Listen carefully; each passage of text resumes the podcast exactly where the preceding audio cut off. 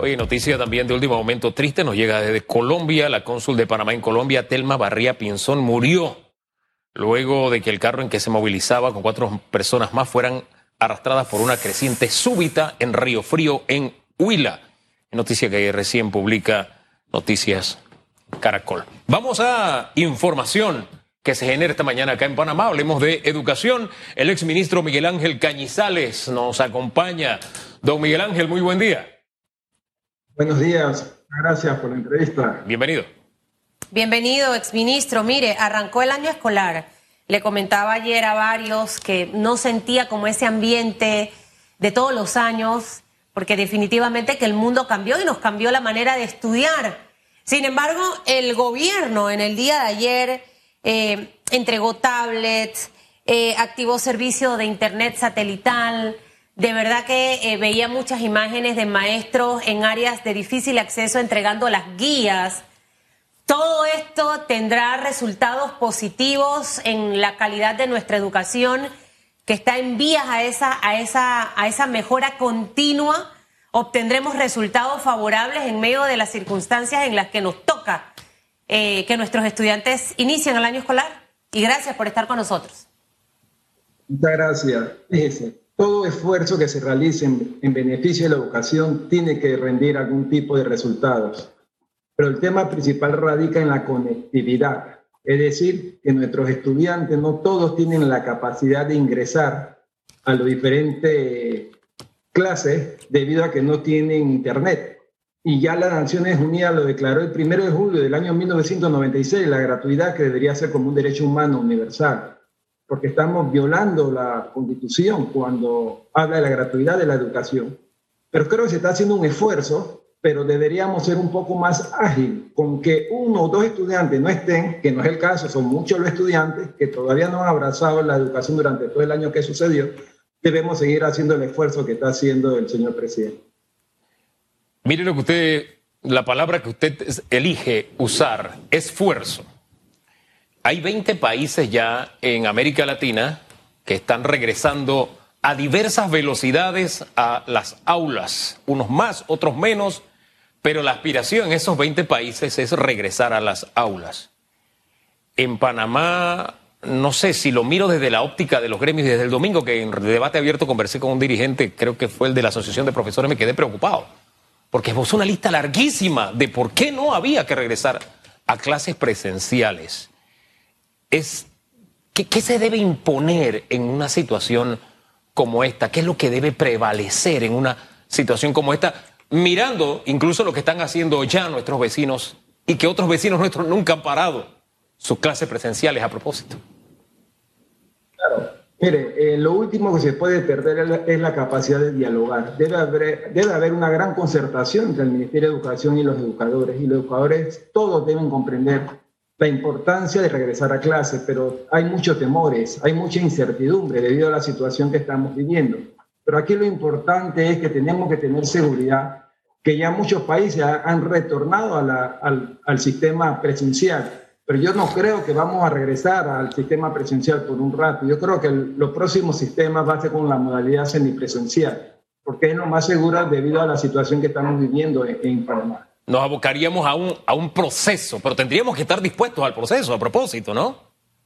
Claro, los docentes, todo, yo pienso que sí, sí, sí, sí están, si ellos han adaptado su casa para, como un centro escolar, han invertido en computadora, han invertido en internet. Eh, nosotros tenemos cifras que nos dice de cuántos educadores eh, han invertido una suma fuerte de, de, dinero para poder brindar esto. Yo creo que el tema va más allá, el tema es que tenemos que actuar de una manera más beligerante y más protagónica, porque ningún docente quiere que sus estudiantes estén eh, se queden atrás como está sucediendo. Nosotros traíamos un retardo de, de, mucho tiempo. Por ejemplo, nosotros seguimos teniendo tres años menos en relación al, promedio de la OECD en cuanto a conocimiento de nuestros estudiantes. Si un estudiante está en décimo grado, aquí y allá, allá eh, tendría un nivel de un estudiante de décimo o de noveno grado. Esto es grave más del 50% de nuestros estudiantes se gradúan sin comprender lo que leen. Entonces, estas cosas que ya estaban hace muchos años se han agravado por la situación que estamos viviendo y la a veces falta de toma de decisión más precisa y más rápida. Usted hablaba de esfuerzo, ve con ojos positivos lo que se ha hecho hasta este momento. Eh, sin embargo, ¿qué debe hacer esta administración para reforzar el tema educativo? Eh, hay una diferencia abismal, el señor Cañizales, entre la educación particular y la educación pública. Esa es una realidad y no nos podemos engañar. ¿Por qué el sistema privado sí puede dar una calidad de educación distinta a la del sector público y quedó evidenciado en esta pandemia el año pasado? Eh, el Estado maneja millones y millones de dólares, plata que se pierde, plata que no es bien administrada, porque con el dinero que maneja el Estado y que se le da al sector educativo, el señor exministro, es para que la calidad de nuestros niños en escuelas públicas fuese muchísimo mejor que en la escuela privada. Pero algo en el sistema no está funcionando. Mi gran sueño, ojalá solamente me quedan dos años de escuela, es que mi hijo pudiera haber estado en una escuela pública, porque para eso pagamos impuestos los panameños y el Estado administra ese dinero. Eh, está bien esforzarse, pero sabe, yo espero más. Yo espero más. A mí me da tristeza ver eh, como muchos niños el año pasado salieron del, del sistema educativo porque no tenían teléfono, no había internet. Este año arrancamos con esta donación que hizo el gobierno, pero siento que no es lo suficiente.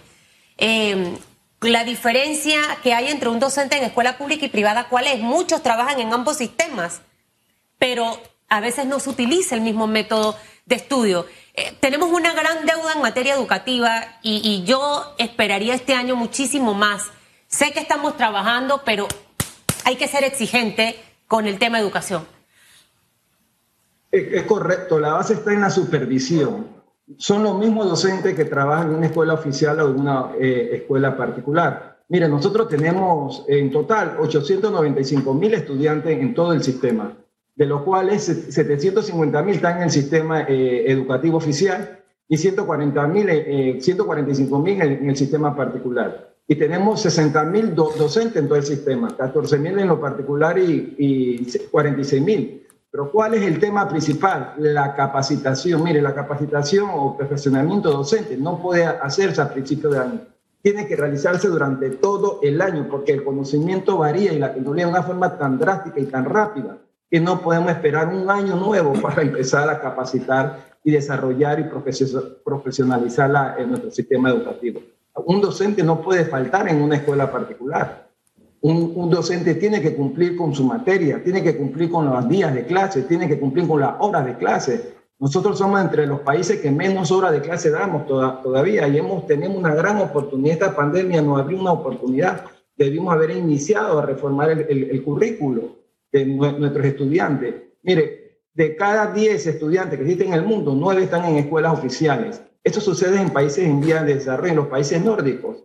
La educación eh, oficial es la más prestigiosa. Ahora, nosotros aquí creemos que es importante apoyar ambos sistemas, porque es, por constitución es un bien público, no existe diferencia entre lo público y lo privado, pero sin embargo los panameños y las panameñas hacen un gran esfuerzo por matricular a sus hijos en escuelas eh, particulares y esa migración que tuvimos en, este momento ha generado una serie de situaciones gracias a Dios estamos en una clase de, de, tipo virtual, porque si fuese presencial, usted sabe el caos que hubiéramos tenido en, en este momento por la cantidad de estudiantes que han regresado a las escuelas oficiales porque sus padres quedaron sin empleo.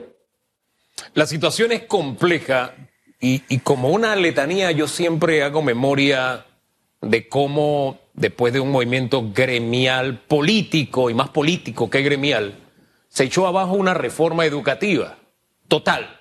O sea, en vez de hacer lo sabio, que es yo tomo lo bueno y desecho lo malo, se echó abajo toda la reforma. Que con sus defectos y virtudes representaba un avance. Se sembraron escuelas y se llevó equipo y, y se llevaron libros a sitios donde, donde antes no había. Lo digo en mi caso. De una escuela de madera pasamos a una escuela donde había qué sé yo, laboratorios de ciencias y todo eso. Entonces, en vez de tomar lo bueno y desechar lo malo, pues se va abajo porque había una motivación política en el fondo. Pero desde entonces, usted que habla de que el diálogo siempre debe, debe haber espacio para el diálogo, desde entonces no tenemos una reforma con un norte claramente establecido que establezca ese bien público del que usted habla, que no haya diferencia entre la privada y, la, educación oficial, la educación pública, eh, teniendo como sujeto y objeto al estudiante, pensando en la república, en el país. No tenemos eso. Eh, ¿Qué tiene que pasar en Panamá? Nosotros eh, estaba haciendo memoria de casi un año cuando comenzó la pandemia, decía, después de esto seremos diferentes. Pero veo que la pandemia entra en una etapa que podríamos decir ya son digamos que vemos luz al final del túnel y seguimos igual de complicados. En el tema de educación, imagínense, una de las razones para no volver a clases es la pobreza multidimensional. Y yo me quedaba, wow, de verdad por la pobreza multidimensional, como si eso hubiera surgido ahora.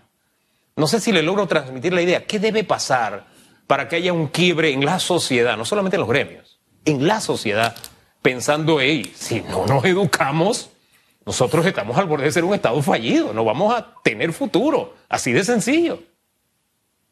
Mire, la, educación, a mi juicio, debería ser considerada como un tema de seguridad nacional, porque cada día van a ser menos los panameños que van a ocupar cargos públicos a nivel gerencial, de hecho ya lo tenemos.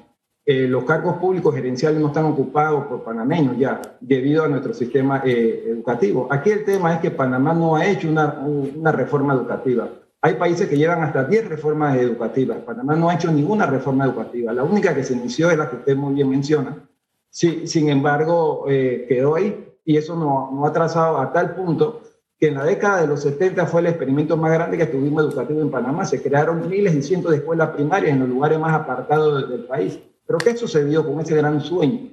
Pareciera ser que cuando se dejó eh, de activar los centros escolares a nivel primario no se crearon presmedia, no se crearon eh, otros tipos de escuelas, se perdió ese enlace. Y ahora con todo esto que estamos viviendo, mire, el 47% de la escuela pública no, no tienen internet, 52% no tienen agua potable, hay 831 escuelas que, lograron algún tipo de educación remota durante eh, el año pasado, según la UNICEF, en un estudio que realizó el año pasado establecieron que los 53% recibieron algún tipo de educación a distancia y se habló de 137 mil en edad escolar fuera del colegio. estamos viendo un gran problema. No puede existir un solo niño fuera de nuestro sistema escolar y ya tenemos un año en esto. Eh, nos agarró de sorpresa, sí, pero ya en este año tenemos que haber tomado decisiones más drásticas y empezar a funcionar como sistema, reactivar la economía, el sistema eh, educativo que empiece a funcionar paulatinamente. Esto es un proceso organizado, planificado, sistemático. A pesar de todo el, esfuerzo que yo veo que se está haciendo, no estamos logrando los resultados requeridos que necesita el país. Nosotros no podemos quedarnos atrás y, lo comento porque veo como muchos países en el mundo luego de esta pandemia, eh, doctor Cañizales, regresan a clases, algunos de forma remota eh, y una mezcla entre remoto y presencial. Lo que siento es que a veces queremos tomarlo más cómodo. Y es cómodo decir, bueno, prefiero quedarme eh, con los pelados en casa. Pues adivine, yo soy de las mamás que piensa que ya tienen que regresar a la escuela.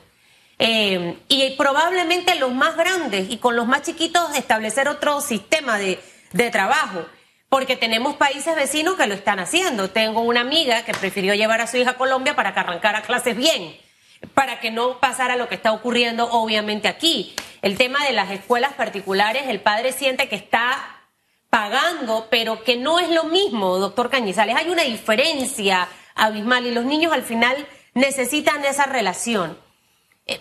He escuchado mi pregunta, escuchando la de, la de Hugo, qué es lo que hay que hacer, cuál es la clave, qué es lo que tenemos, es que tenemos que encontrar la forma y no sé ¿Cuál es? No sé si ya sentar una mesa del diálogo por la educación formal como tiene que ser, hablar de presentar formalmente reformas a, nuestra ley orgánica de educación.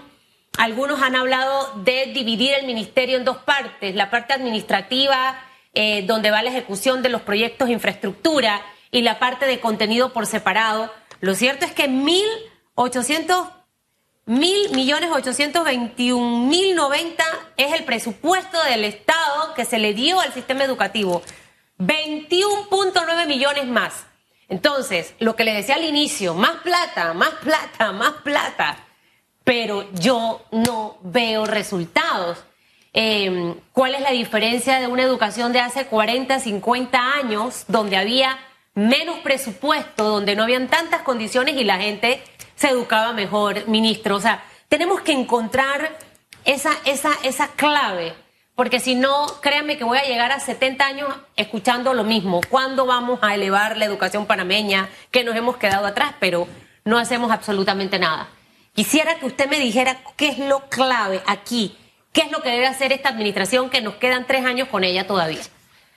Sí, eh, muy interesante su pregunta. Mire, nosotros necesitamos hacer política pública sostenible, es decir, que lo que los ministros deberían tener un periodo fuera del periodo presidencial para darle continuidad. Ese es uno de los problemas que hemos tenido. Cada vez que viene un gobierno, quita un ministro, ponen a otro, otro empieza. Tenemos que tomar decisiones eh, bien estrictas y, y, la sociedad tiene que apoderarse en el tema de la educación. No se lo puede dejar al Estado, ni, ni siquiera al ministro ni a la ministra es un tema que nos atañe a todos. Fíjense, no es posible todavía que cuando hacemos estudios, la educación aparece como cuarto lugar. Hace dos años, tres años aparecía en sexto, ahora aparece en, cuatro, en cuarto lugar de importancia. Debería ser el primer tema. Mire, el 38% de las escuelas no tienen energía eléctrica. Estamos hablando más o menos de 1.240 escuelas. Hay un proyecto muy interesante que están desarrollando eh, desde la presidencia, se llama Colmena que se habla de 1929 escuelas. Muy bien, eso es importante, pero más importante es establecer política pública, por ejemplo. ¿Por qué no aprovechamos toda esta pandemia, todo este tiempo para eh, reformar el, currículo? No solamente el currículo prioritario, ¿por qué no hacemos una, una reforma educativa en que eh, podamos decir que vamos a aumentar los días de clases si ya tenemos que eliminar un poco la parte sincrónica y no a lo asincrónico? Es decir, tenemos que eliminar este concepto que se está haciendo en este momento sobre lo que es educación a distancia y educación virtual. Hay una gran confusión. Si usted me permite, se lo aclaro brevemente. Mire, eh, la educación a distancia es el acto pedagógico de enseñanza-aprendizaje donde se da en el aula, en el aula. Pero la educación virtual es ese acto pedagógico, se da en un aula virtual. Entonces, el, la educación a distancia permite promover más el aprendizaje individual, pero la educación virtual favorece el aprendizaje colaborativo, se habla de las comunidades de aprendizaje. Hay una escasa interacción en, la, en la educación a distancia entre profesor y alumno y ningún tipo de interacción. Sin embargo, en la virtual ofrecen múltiples herramientas que facilitan la interacción profesor-alumno y estudiante. ¿Qué trato de decirle con todo esto? Que la clave de todo esto es la capacitación, el perfeccionamiento docente. Tenemos que profesionalizarnos nos agarró de sorpresa el año pasado, pues ya llevamos un año en esto, ya no podemos seguir, no podemos esperar el primer año, a principio de año, para estar capacitando a los docentes. Tenemos que hacerlo durante todo el año. Antes, para dar clase a, en educación a distancia de tipo virtual, tenían que tener certificaciones. Es decir, tenían que demostrar a través de una serie de pruebas que usted estaba capacitado, porque está en juego todo el concepto de, de aprendizaje. Y es más, ya los modos de aprendizaje cambiaron Hoy día el docente ya no es el único referente, existen otras formas que el estudiante está aprendiendo a, a través de los tutoriales, a través de Google. Eh, por eso necesitamos dar herramientas y dispositivos tecnológicos como los celulares que están ayudando muchísimo. Hay plataformas tecnológicas que los estudiantes están utilizando en muchos países y han dado buena práctica. Aquí en Panamá suspendimos la clase, por la pandemia eso lo entendemos, pero no dimos la, laboratorio, entonces tenemos un arrastre que vamos a pagar durante los próximos años. Entonces creo que llegó el momento de unir a la sociedad y no podemos seguir. Hay cosas sensibles que debemos empezar a hacer ya como establecer una política pública de Estado y decir hasta aquí, vamos a retornar. Ya lo hizo Colombia, ya, lo hizo Costa Rica, lo han hecho los países nórdicos, pero debe haber un sentido de bioseguridad. Debemos garantizarle seguridad a, los, a los, educadores. Debemos decir, bueno, vamos a hacer, ya, ya estamos en la segunda fase, vamos entonces a vacunar a todos los docentes vamos a crear en las escuelas otra salida, no solamente una salida de entrada, porque ahora hay que eh, evitar las aglomeraciones. Entonces, en muchos países han abierto entradas por otros sectores. Eh, eh, están haciendo entradas alternativas, un grupo A, un grupo B, van un día a la semana, van dos días a la semana o, un día no van. Esa es la discusión que deberíamos entrar, yo no la he visto todavía. Entonces yo creo que es importante que la sociedad se apodere de ese tema y no solamente se lo dejemos al gobierno. Fíjese que el, domingo, y que me quedó de referencia el domingo cuando conversé con la ministra y este dirigente, y hablaba, por ejemplo, del tema Salvador, que tanto ha acaparado la atención últimamente y la entrega de dispositivos a toda la población estudiantil, ¿no? Y la ministra decía con algo de dolor, eh, espérate, es que el problema no es si tenemos dispositivos o no, es que El Salvador desde hace mucho tiempo está saliendo mejor en las pruebas PISA que nosotros. Es decir, este es un problema coyuntural, pero tenemos un problema permanente que no hemos atendido. Y como yo soy del interior, nosotros tenemos una forma de cruzar los ríos. Se tira una soga y, y en grupo, agarrados de la mano, agarrados a la soga, cruzamos el río.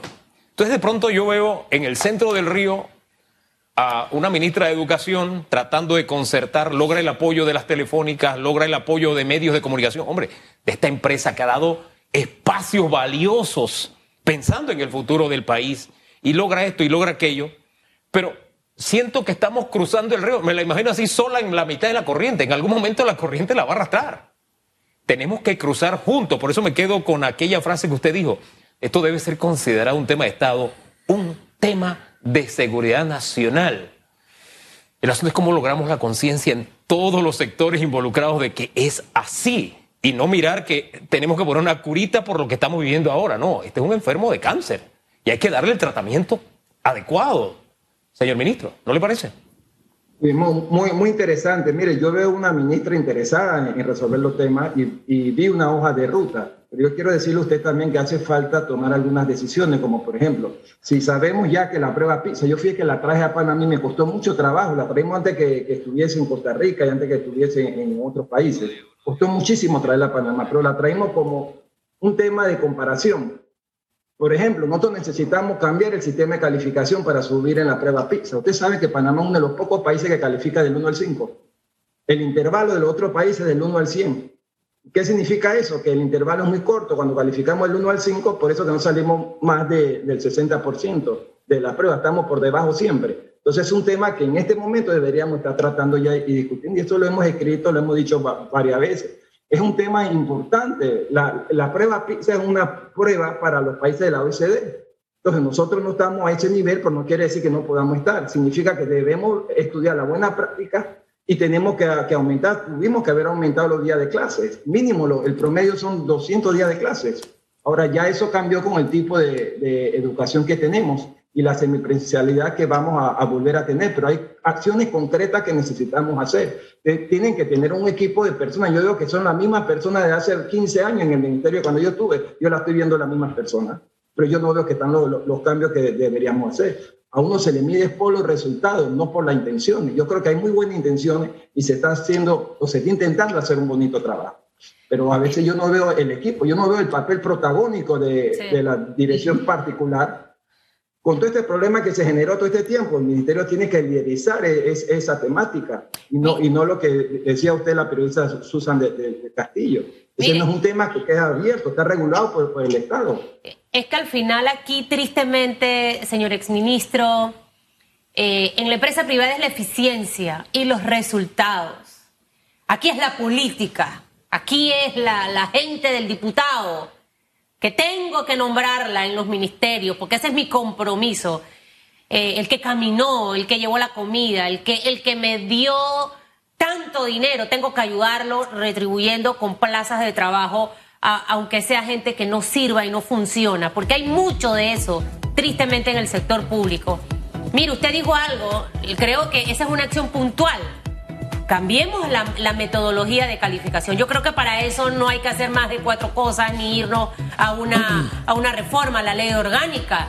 ¿Cuándo tendremos políticas públicas de Estado en donde tengamos en temas sensibles como este ministros que no duren solamente cinco años o que el plan que se establezca pueda continuar los otros ministros sin ver los intereses partidistas de quien llegue a ocupar la presidencia de la República. Yo creo que de verdad tenemos muchas tareas. Yo vengo escuchando esto desde que empecé hace 26 años a ser reportera, señor Cañizales. Y me da rabia, ¿sabes? Es como que siento que me marean y me marean. Eh, usted sabía, Hugo, que el 70%, mire esto, ministro, lo acabo de encontrar. Ya tengo que usar lente, ministro. El 70% de los estudiantes del sector oficial no cuentan con computadora en casa. Y el 40% no tiene acceso a Internet. Esto no lo dice Susana Elizabeth, lo dice el Centro de Investigación Educativa en Panamá. ¿Funcionará el remoto este año con esos números? ¿De verdad Creo que docentes, padres de familia, gobierno, hay que sentarnos, hay que pensar en el futuro de nuestros niños, qué es lo que queremos para el país. Gracias, ministro. Interesante escucharlo. Muchas gracias, pero hay esperanza y creo que todavía podemos hacer grandes cosas si tomamos decisiones como política pública de Estados Unidos. Gracias a todos. Tenemos que estar decididos, como país tenemos que estar decididos a que así sea.